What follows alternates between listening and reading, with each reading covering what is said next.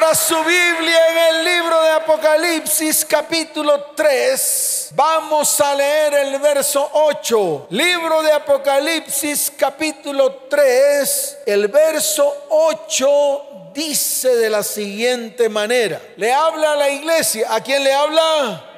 a la iglesia, le dice a la iglesia, le reitera a la iglesia, le dice lo siguiente, yo conozco tus obras, he aquí he puesto delante de ti una puerta abierta, que ha puesto Dios delante de nosotros, una puerta abierta la cual nadie puede cerrar, porque aunque tienes poca fuerza, has guardado mi palabra y no has negado mi nombre. Amén y amén. ¿Cuántos dicen amén?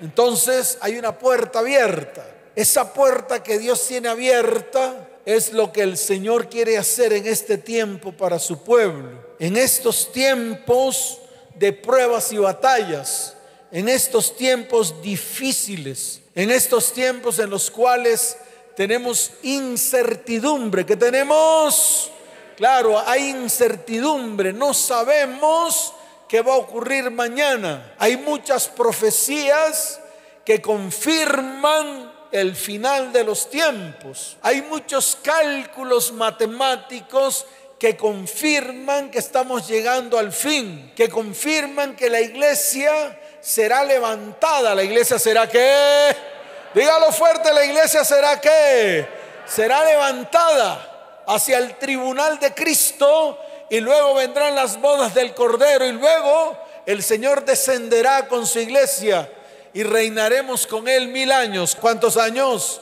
Eso es lo que dice la palabra. Eso es lo que está escrito. Entonces están dando las últimas señales. Pero no podemos quedarnos en las señales, tenemos que seguir avanzando. El Señor no quiere que se pierda ni uno, el Señor no quiere que qué Dígalo fuerte, el Señor no quiere que qué, que se pierda ninguno. Él quiere que todos, ¿cuántos? Dígalo fuerte, ¿cuántos? Todos procedan al arrepentimiento, incluyendo su familia, incluyendo su descendencia. Todos procedamos al arrepentimiento para salvación. ¿Al arrepentimiento para qué? Para salvación. Entonces estamos en esos tiempos. Estamos en tiempos de pruebas, de batallas. Por eso tenemos que entrar en un nuevo nivel de confianza y reposo. No olvidemos jamás las promesas de Dios. ¿Qué no vamos a olvidar?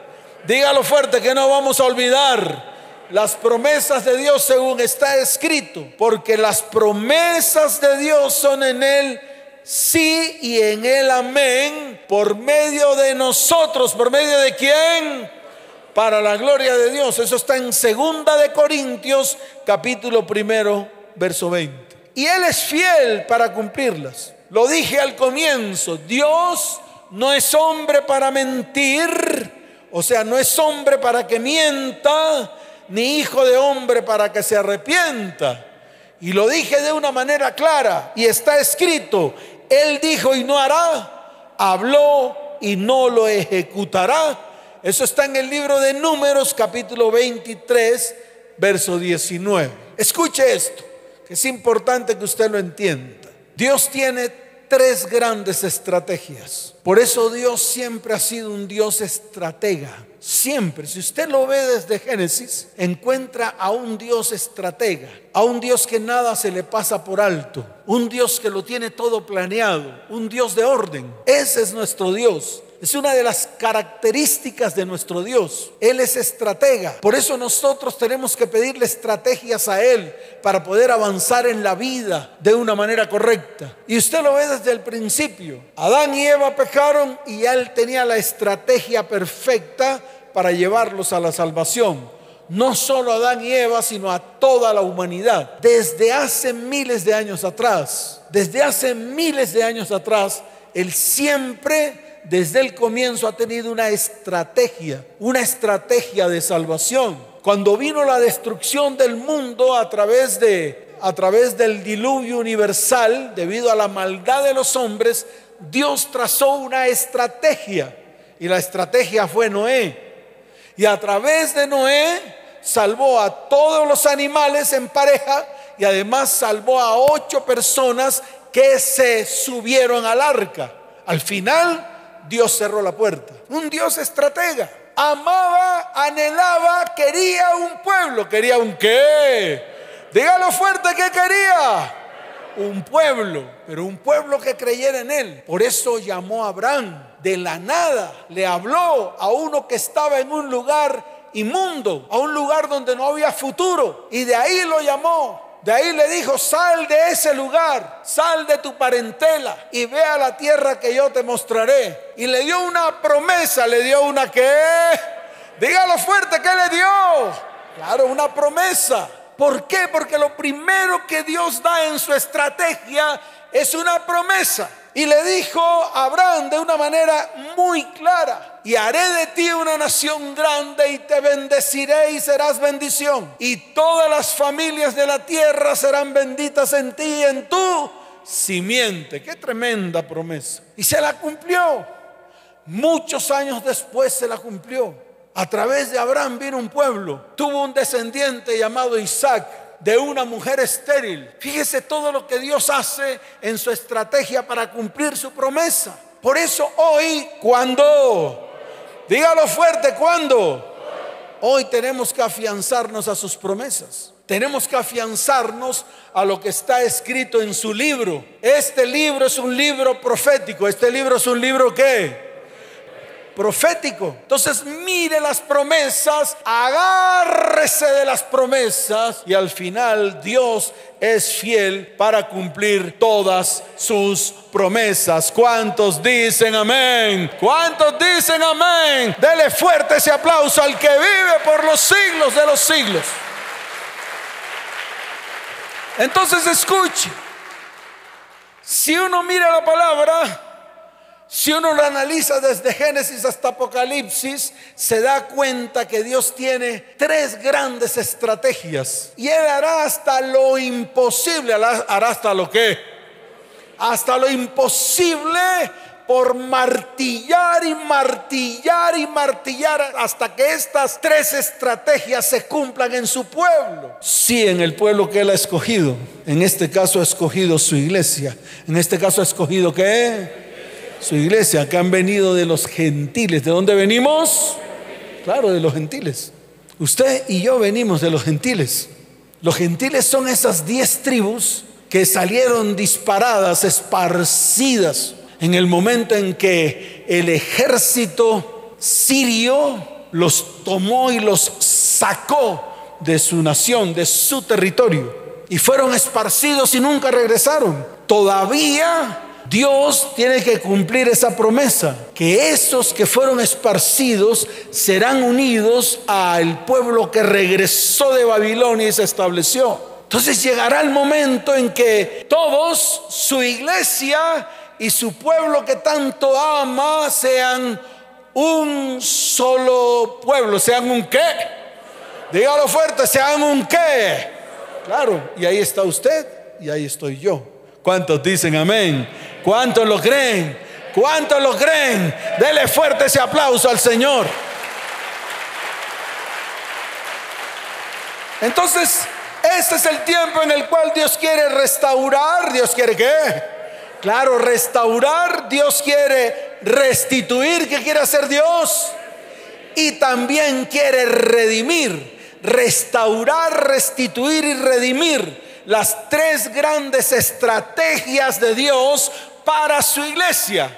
Esto es exclusivo para su iglesia. El mundo Él lo quiere salvar. Claro que sí. Aquellos que crean en el sacrificio de su Hijo. Aquellos que crean en el derramamiento de la sangre de su Hijo Jesús. Aquellos que crean en ese pacto en su sangre. El mundo. Pero nosotros los que ya creemos él ha armado una estrategia, por eso Dios es un Dios estratega. Y esas tres estrategias es el de restaurar, el de restituir y el de redimir. Entonces yo voy a hacer una pregunta a la iglesia. ¿Cuántos quieren ser restaurados? Levante la mano. Yo también. Ay, pastor, usted necesita. Claro, claro que yo necesito ser restaurado. Hay áreas de mi vida en la cual yo necesito ser restaurado.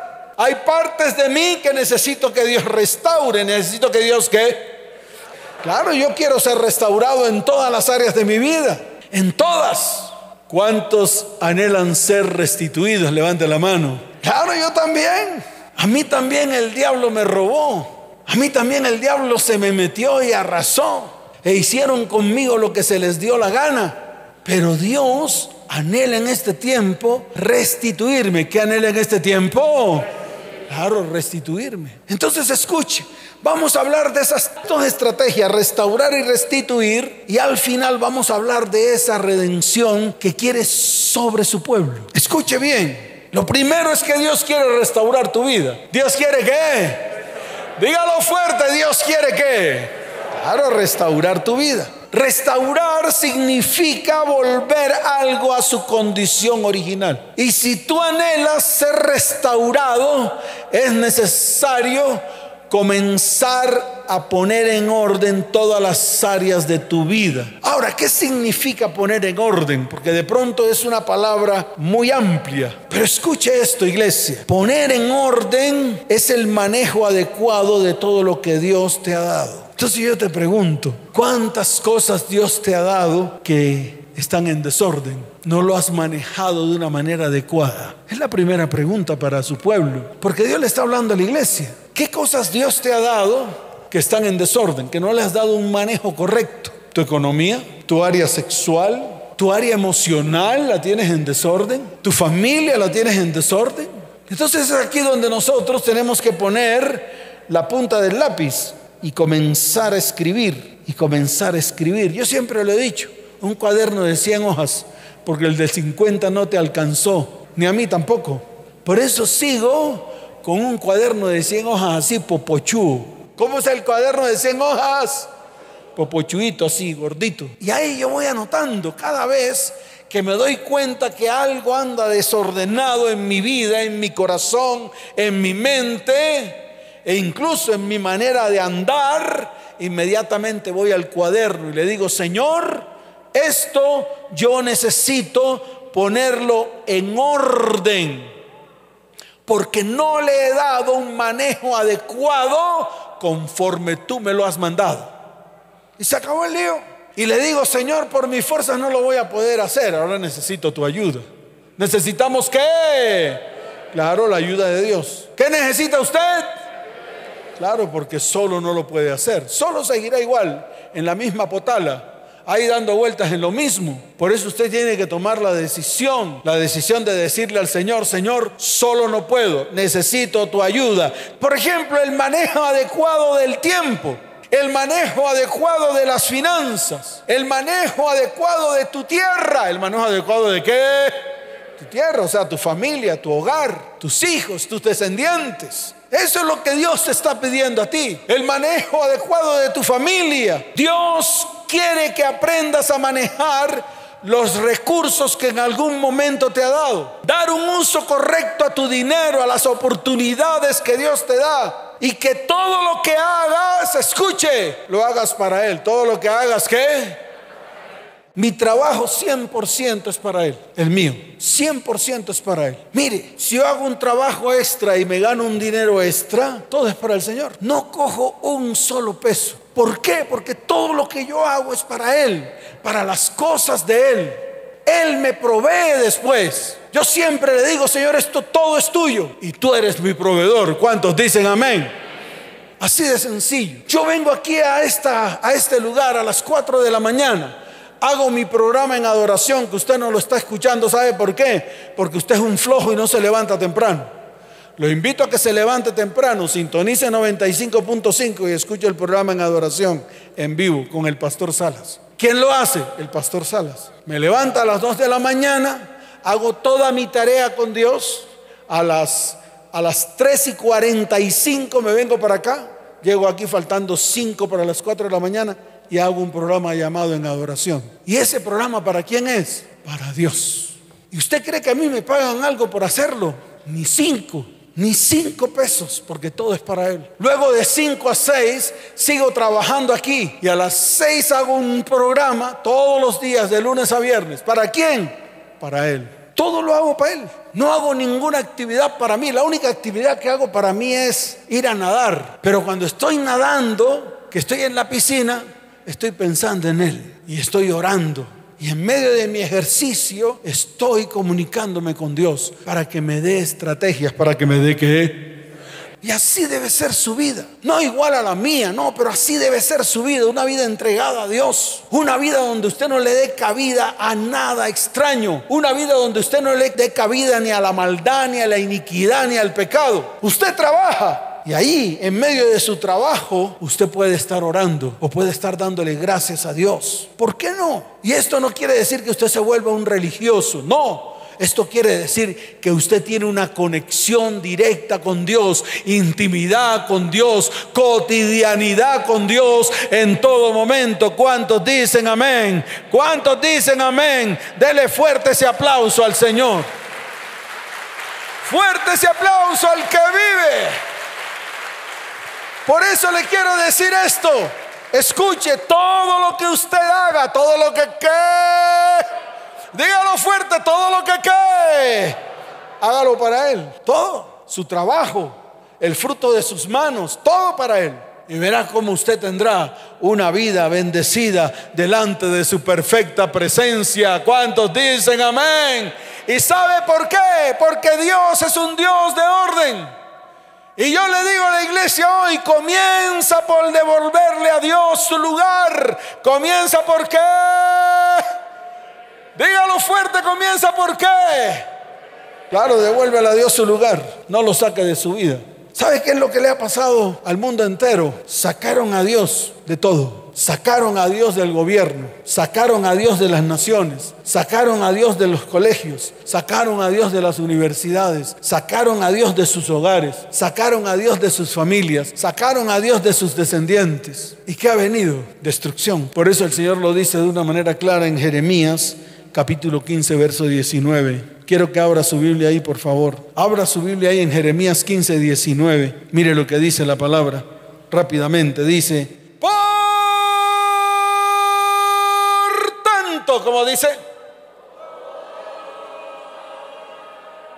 tienen hambre todos.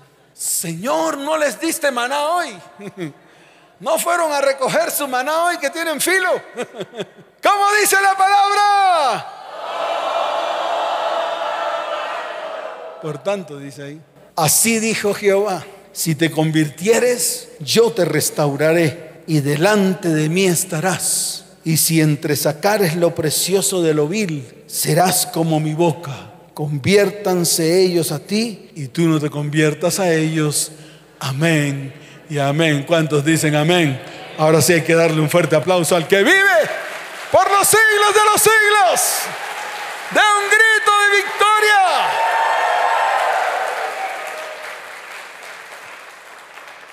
Dios quiere restaurarte. Eso es todo. No hay nada más que decir aquí. Permite entonces que Dios comience ese tiempo de restauración en tu vida, en tu casa, en tu familia y en tu descendencia. ¿Cuántos dicen amén? Lo segundo que Dios quiere hacer en este tiempo con su pueblo, ¿con su qué? Se llama restituir. ¿Cómo se llama? Restituir. El término restitución es devolver a alguien algo que le fue quitado y que le pertenecía. Entonces yo pregunto, ¿cuántos de los que están aquí han sido despojados de algo en su vida? Levante la mano, toda la iglesia. Esta palabra es para la iglesia. Y déjeme decirle algo, que Dios no va a descansar hasta devolverte hasta lo último que te han quitado. ¿Cuántos dicen amén? Hasta lo último. Es más, dice el Señor hoy, lo que era tuyo, yo te lo devolveré voy a restituir todo lo que el ladrón te robó, porque la palabra dice que el diablo vino para robar, matar y destruir. Y el Señor dice, yo he venido para que tengan vida y la tengan en abundancia. ¿Cuántos dicen amén? Dele fuerte un aplauso. Dele fuerte ese aplauso a lo que Dios está diciendo. ¿Cuántos dicen amén? Por eso, escuche bien, el Señor quiere restituir tu vida, tus sueños y todas aquellas cosas que fueron quitadas de tu vida. Esta promesa se encuentra en la palabra en el libro de Levítico capítulo 26. Vaya a Levítico capítulo 26 porque yo lo quiero leer otra vez. Yo quiero leer esta palabra, Levítico capítulo 26, desde el verso, desde el verso 9 hasta el verso 12. Mire lo que dice. Lo puede leer conmigo en voz alta, a la voz de tres en forma ordenada. ¿Están listos? Muy bien, libro de Levítico capítulo 26, desde el verso 9 hasta el verso 12 dice, porque yo me volveré a vosotros y os haré crecer y os multiplicaré y afirmaré mi pacto con vosotros. Comeréis lo añejo de mucho tiempo y pondréis fuera lo añejo para guardar lo nuevo y pondré mi morada en medio de vosotros, y mi alma no os abominará, y andaré entre vosotros, y yo seré vuestro Dios, y vosotros seréis mi pueblo. ¿Cuántos dicen amén? Fuerte ese aplauso al que vive y al que ha dicho esta palabra, porque lo ha dicho y lo cumplirá. ¿Cuántos dicen amén? Y no nos quedemos ahí. Vamos a Joel capítulo 2. Libro de Joel capítulo 2. Algunos le dicen Joel. A mí me gusta decirle Joel. Libro de Joel capítulo 2. Vamos a leer desde el verso 23 en adelante. Cuando lo tenga, diga amén. Muy bien. ¿Lo puede también decir en voz alta o no? ¿Están listos? Muy bien, libro de Joel capítulo 2 desde el verso 23 hasta el verso 27 dice la palabra, vosotros también hijos de Sión, alegraos y gozaos en Jehová vuestro Dios, porque os ha dado la primera lluvia a su tiempo y hará descender sobre vosotros lluvia temprana y tardía como al principio las eras se llenarán de trigo y los lagares rebosarán de vino y aceite. Y os restituiré los años que comió la oruga, el saltón, el revoltón y la langosta, mi gran ejército que envié contra vosotros comeréis hasta saciaros y alabaréis el nombre de Jehová vuestro Dios, el cual hizo maravillas con vosotros. Y nunca jamás, diga, nunca jamás será mi pueblo avergonzado y conoceréis que en medio de este pueblo estoy yo y que yo soy Jehová vuestro Dios y no hay otro. Dígalo fuerte. Y mi pueblo nunca jamás será avergonzado. Amén y amén. ¿Cuántos dicen amén? ¿Cuántos dicen amén? Que suene la trompeta anunciando el cumplimiento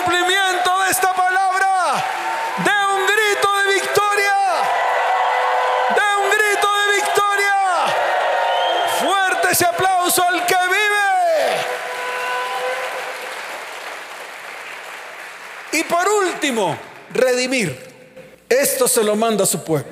Entonces yo quiero que usted escuche. Hay tareas que hay que hacer.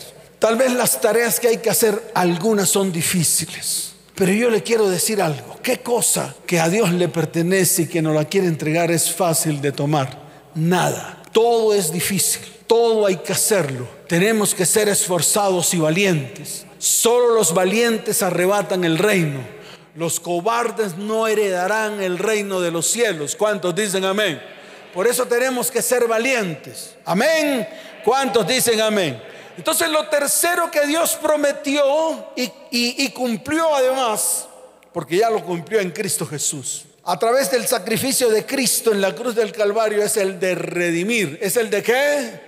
Claro, el de redimir. Ya lo cumplió con nosotros. Ya lo cumplió con su iglesia. Ahora nos toca a nosotros redimir a nuestros descendientes para que ellos entren en nuestra línea generacional. Y esto a todos nos va a quedar claro. Y es necesario comenzarlo a hacer. Es necesario hacer una estrategia para ir a redimir. Y más en este tiempo en el cual la redención se quitó, se ha apartado del mundo. Entonces escuche bien, porque es importante que esto lo entienda. Desde Génesis 3.15 hasta Apocalipsis 22, 21, Jesucristo es el hilo rojo que corre a través de toda la historia. Su sangre se convirtió en sangre expiatoria mediante el sacrificio esencial para redimir completamente al hombre, ya que Satanás se ha encargado de corromper. ¿Se ha encargado de qué? Escuche esto, ¿se ha encargado de qué? De corromper la simiente para traer destrucción sobre las generaciones siguientes. Y yo quiero que usted se pare firme. Yo quiero que usted lo mire con atención. ¿A quién está atacando Satanás en este tiempo? Si no es a nuestros descendientes comenzando incluso por nosotros. Y le voy a explicar por qué, porque esto usted lo tiene que entender. Si usted mira Deuteronomio 23.2, se va a dar cuenta de una palabra revelada que está allí. Es una palabra fuerte. Yo sé que es una palabra que no le va a gustar a muchas mamás de hoy. Y muchos de los que están allí detrás de la transmisión no les va a gustar. Pero no importa que no le guste. Al final va a tener que hacerlo. Sin importar si le gusta o no, va a tener que hacerlo. Entonces lea conmigo Deuteronomio capítulo 23, verso 2. Mire lo que dice la palabra. Léalo con cuidado. Dice, léalo fuerte, diga, no entrará bastardo en la congregación de Jehová, ni hasta la décima generación no entrarán en la congregación de Jehová. Dura palabra, es fuerte y más para las mamás que han tenido hijos, los cuales los papás se han ido o los papás nunca los reconocieron o fueron rechazados o fueron abortados. Fíjese todo lo que encierra la bastardía o el espíritu de bastardía. Y estoy hablando de una manera clara para que su pueblo, ¿quién? ¿Quién? Lo entienda. A muchos les pasó un trago amargo por aquí, por la garganta. Claro que sí, cuando hablamos de estas cosas, porque los primeros que se afectan somos nosotros y nuestros hijos. Porque muchos de los que están aquí y están allá nunca tuvieron un papá. Muchos de los que están aquí y están allá fueron abandonados por su padre. Y esa figura de papá nunca estuvo en la casa. Y eso es lo que está pasando en este tiempo. Fíjese y verá. Las mujeres en medio de su libertinaje o su libertad mejor, para que no suene tan feo, en medio de su libertad, tienen hijos y les importan un rábano si ese hijo tuvo o no tuvo papá. Al final se creen tronchatoros y siempre dicen yo puedo. Amén por eso. Se ponen sus bototas, se ponen sus qué? Dígalo fuerte, que se ponen su cinturón así con un hebillón bien grande, se lo aprietan bien fuerte y dicen, yo puedo. ¿Cómo dicen? Yo puedo. Y amén, porque sí pueden. Yo le doy loor a las mujeres valientes que han sacado adelante sus hijos. No estoy hablando de esa valentía, no estoy hablando de ese don que Dios le dio a las mujeres de poder levantar hijos de la nada, de que a pesar de que no tuvieron, de que a pesar de que fueron tiradas por ahí, abandonadas, pudieron sacar adelante sus hijos. Y amén por eso. Y yo bendigo a las mujeres que hicieron todas estas cosas. El problema es que eso se está repitiendo de generación en generación. Entonces no solamente fue su abuela que la dejó su abuelo y su abuelo se consiguió otra mujer y su abuela quedó sola, criando muchos hijos en ese tiempo, sino también le ocurrió a usted de generación en generación. Y luego vemos a nuestros hijos que les está pasando lo mismo. Y para colmo de males vemos a nuestros nietos que les está pasando lo mismo. Y esa es la estrategia que Satanás ha comenzado a hacer y le estoy hablando a la iglesia, yo no le estoy hablando al mundo, estoy hablando a la iglesia porque en la iglesia también están ocurriendo todas estas cosas. Por eso esto, esta palabra es especial para la iglesia. Dios quiere redimir a su iglesia, Dios quiere que... Eso es todo. Y qué bueno que usted entre en esa redención, no solamente en la redención espiritual, sino también en la redención física, en la redención emocional, en la redención sexual, en la redención económica, en todas las áreas. Entonces aquí en Deuteronomio 23, verso 2, es muy claro, habla de una palabra, de un espíritu inmundo llamado el espíritu de bastardo o el espíritu de bastardía que está polulando, se está moviendo por todo el mundo. Y lo dije de una manera, de una manera clara. Se llama bastardo al hijo nacido fuera del matrimonio, al hijo ilegítimo de padre desconocido, a hijos que fueron rechazados desde el vientre o después de nacido, a hijos abandonados, adoptados, criados por otros padres, hijos no nacidos o abortados o engendrados a través de incestos.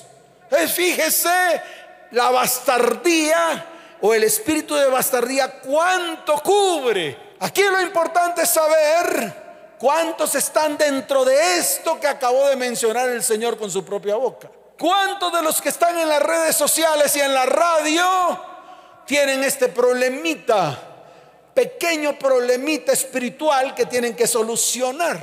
Por eso Dios le está hablando a su iglesia. Entonces no sé si usted, yo creo que usted se ha, quedado callado porque ha tragado entero. Y, uy, pastor, me dio en la ingle. ¿Dónde le di? En la ingle. Lo dejé sin aire pastor, golpe bajo. Pero de eso se trata. Se trata de que usted reciba un golpe bajo para que comience su proceso de restauración, de restitución y de redención en su vida. ¿Cuántos dicen amén? Escuche, esta maldición generacional es la más efectiva y de mayor alcance que cualquier otro plan que Satanás haya utilizado hasta hoy porque no solo destruyen vidas, hogares y descendencias, sino que también evitan que nuestra descendencia pueda conocer al Señor. Es tremendo, es un plan maquiavélico, es un plan terrible. El problema es que ese plan está vigente, ese plan está qué? Dígalo fuerte, ese plan está qué? Claro, está corriendo por generaciones y muchas generaciones así. ¿Y quién lo puede detener? la iglesia. ¿Quién lo puede detener? No hay otro más que lo pueda detener, solo la iglesia. La iglesia puede detener este plan. La iglesia puede detener esta estrategia que Satanás ha trazado desde hace algunos años para acá. Eso no se veía antes.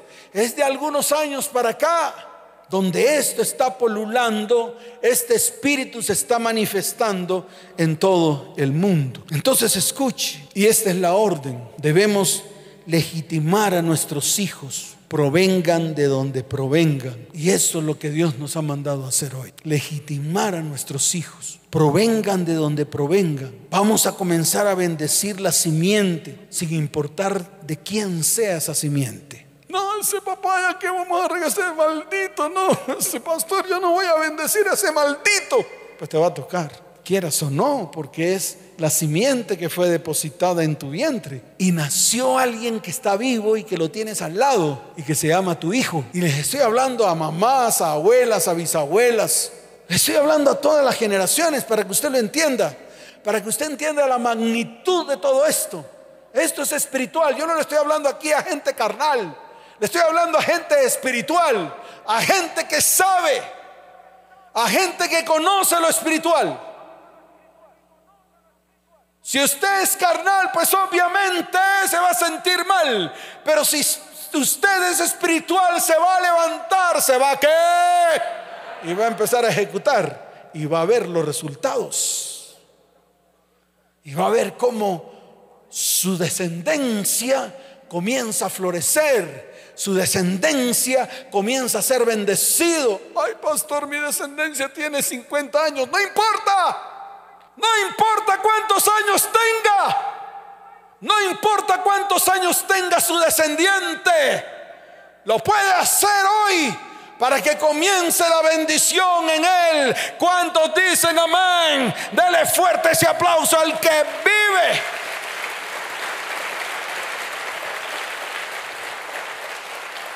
Entonces vuelvo y le repito, hay que bendecir la simiente sin importar quién sea, sin importar lo que hizo o la manera como le hizo, sin importar cómo lo hizo, de manera ilegítima, de padres desconocidos, abandonados, adoptados, criados por otros, hijos no nacidos, fruto de relaciones ilegítimas, incestuosas, fornicarias, adúlteras, a escondidas, secretas.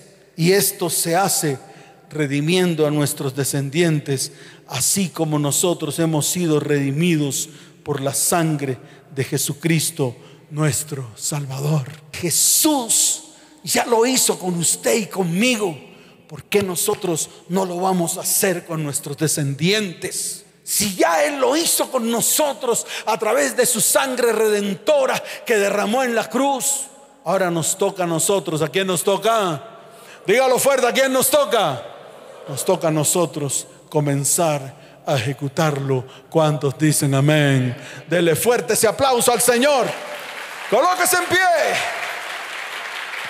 Colóquese en pie, iglesia, porque vamos a comenzar. Wow, pastor, está dura la cosa. Dura y gruesa. No es fácil. Escuche, papás. Sé que no es fácil que usted pueda ir a sus hijos a redimirlos. Es muy difícil. Yo lo sé. Mamás que están conviviendo con algún hombre, varón, de ese varón tiene su último hijo, pero de su anterior relación tiene dos. Es necesario que ese varón redima a esos dos, sin importar la edad que tengan. Es así de fácil. Papás que se unieron con mujer que tenía hijos van a tener que comenzar a redimir a esos hijos de esa mujer con la cual usted está, que tal vez su papá ya no está, o el papá de ellos ya no está, o es un papá volátil, de esos que aparecen cada vez que se le da la gana. Y cuando aparecen cree que tienen autoridad y la perdieron toda, así como usted también la perdió cuando dejó a sus hijos tirados. Es difícil esto. ¿Por qué cree que ya usted no tiene autoridad sobre sus hijos? Ni siquiera sobre sus pequeños. ¿No se ha puesto a pensar eso? No es porque ellos sean rebeldes. No, no es por eso. Es porque usted perdió la autoridad. Lo mismo las mamás que se quedaron con sus hijos y sus hijos perdieron a sus padres porque se fueron. Y usted comenzó a hablarle basura y porquería de su papá, o sea, del papá de sus hijos. Se vuelven rebeldes. ¿Por qué? Porque usted también perdió la autoridad debido a que habló mal de la simiente. Por eso usted tiene que bendecir esa simiente, así le guste o no. Es un zarrapastroso. ¿Quién le manda a acostarse con un zarrapastroso? ¡Ay, qué maldito! ¿Quién le manda a usted a acostarse con un maldito? ¡Ay, un trabajo! ¿Quién le manda a acostarse con un marihuanero? Es su problema. Yo no me meto en eso. Es su problema. Es su gusto. Pero ahí están las consecuencias. Y eso es lo que Dios quería hablar hoy. Difícil, claro que sí, que es difícil. Es muy difícil, pero no imposible de hacer.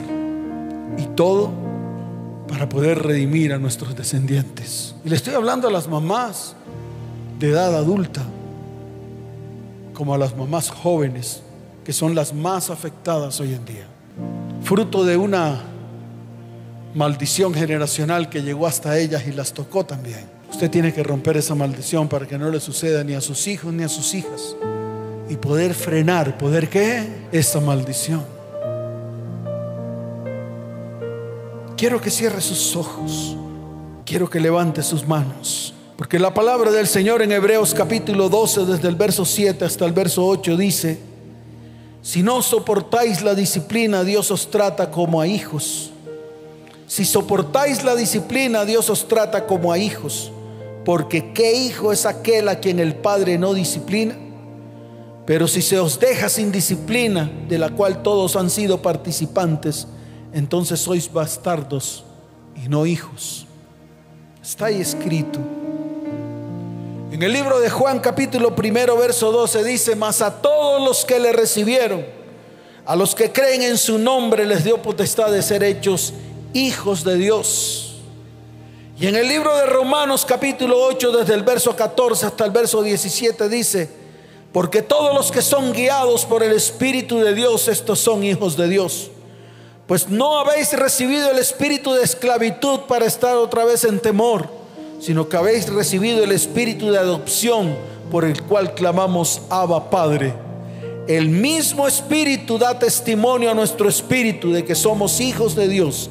Y si hijos también herederos, herederos de Dios y coherederos con Cristo, si es que padecemos juntamente con Él, para que juntamente con Él seamos glorificados. Wow, ahí está la palabra. Esa es la que vamos a pronunciar hoy. Porque es el, el tiempo en el cual, así como Dios nos quiere llamar hijos a nosotros, sus hijos tienen que ser llamados hijos también no solamente hijos suyos, no solamente hijos de su familia, de su hogar, sino también hijos de Dios. Y tenemos que trabajar en ello. Levante sus manos al cielo. Porque hoy es un día en el cual Dios lo va a hacer.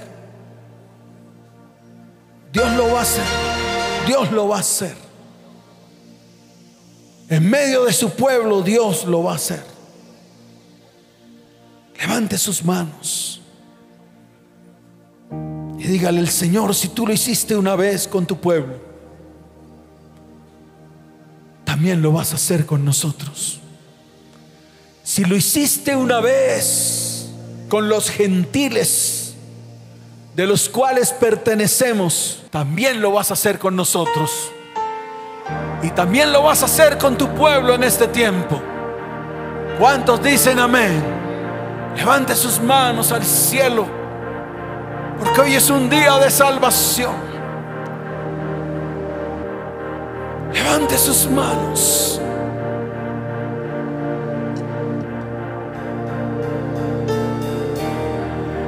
Muros rodeando estoy. Pensé que caerían hoy, mas nunca me has fallado, Dios.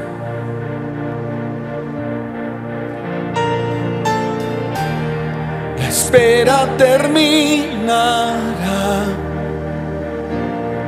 Sé que has vencido ya. Nunca me has fallado, Dios.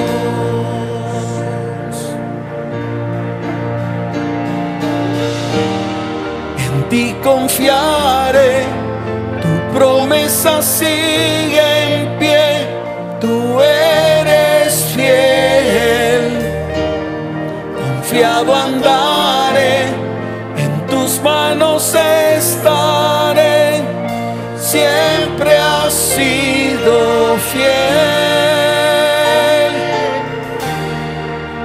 Levanta tus manos al cielo, mueve tus manos.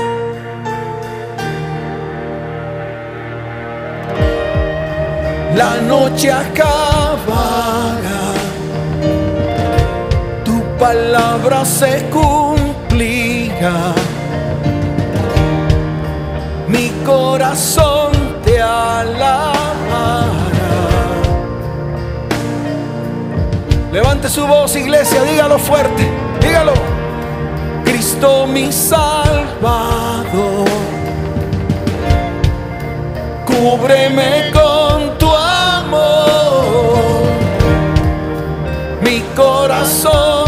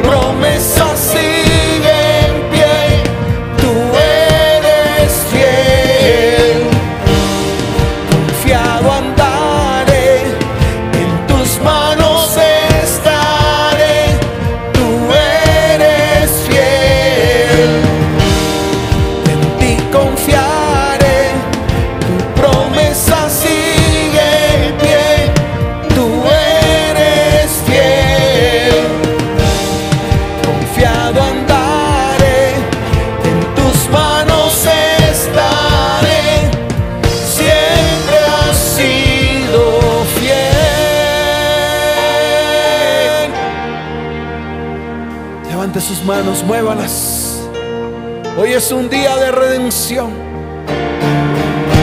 ¿Cuántos dicen amén? Diga, hoy es un día de restauración, de restitución y de redención para mi vida, mi familia y mi descendencia. ¿Cuántos dicen amén?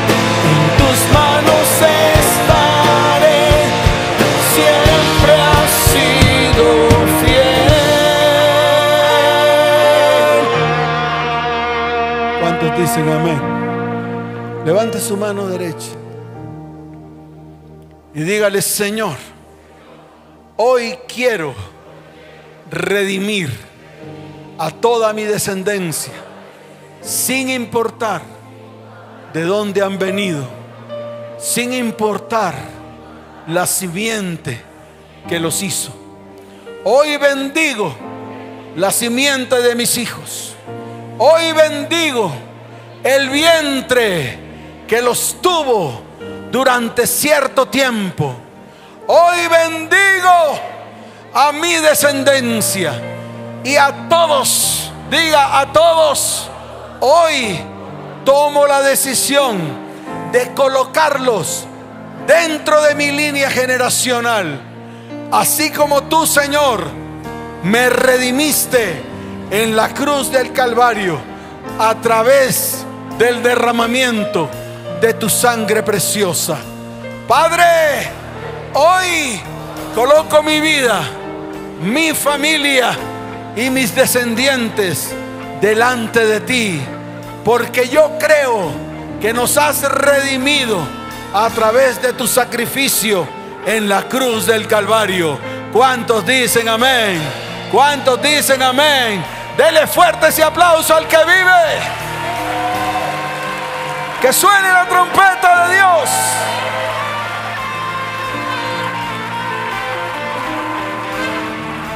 Escuche iglesia. Esa es la tarea. Tal vez es una tarea difícil, pero hay que hacerla. Papás que en algún momento dejaron a sus hijos y que siempre dicen, los tiene la mamá, vaya y redímalos. Vaya y restáurelos, vaya y restitúyalos. No con dinero. Los hijos no necesitan dinero. No necesitan eso, necesitan ser restaurados. Eso es lo que necesitan.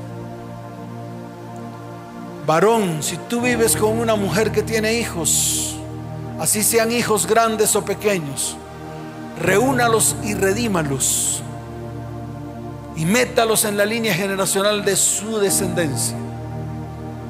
Lo mismo tú, mujer. Esa es la tarea. Y esa es la tarea que Dios nos pone hoy. Y de esta manera, Dios ha armado su gran estrategia para traer salvación, sanidad y bendición a las familias de la tierra. ¿Cuántos dicen amén? ¿Cuántos dicen amén? Dele fuerte ese aplauso al Señor. Que suene la trompeta y da un grito de victoria. Da un grito de victoria. Fuerte ese aplauso al que vive por los siglos de los siglos.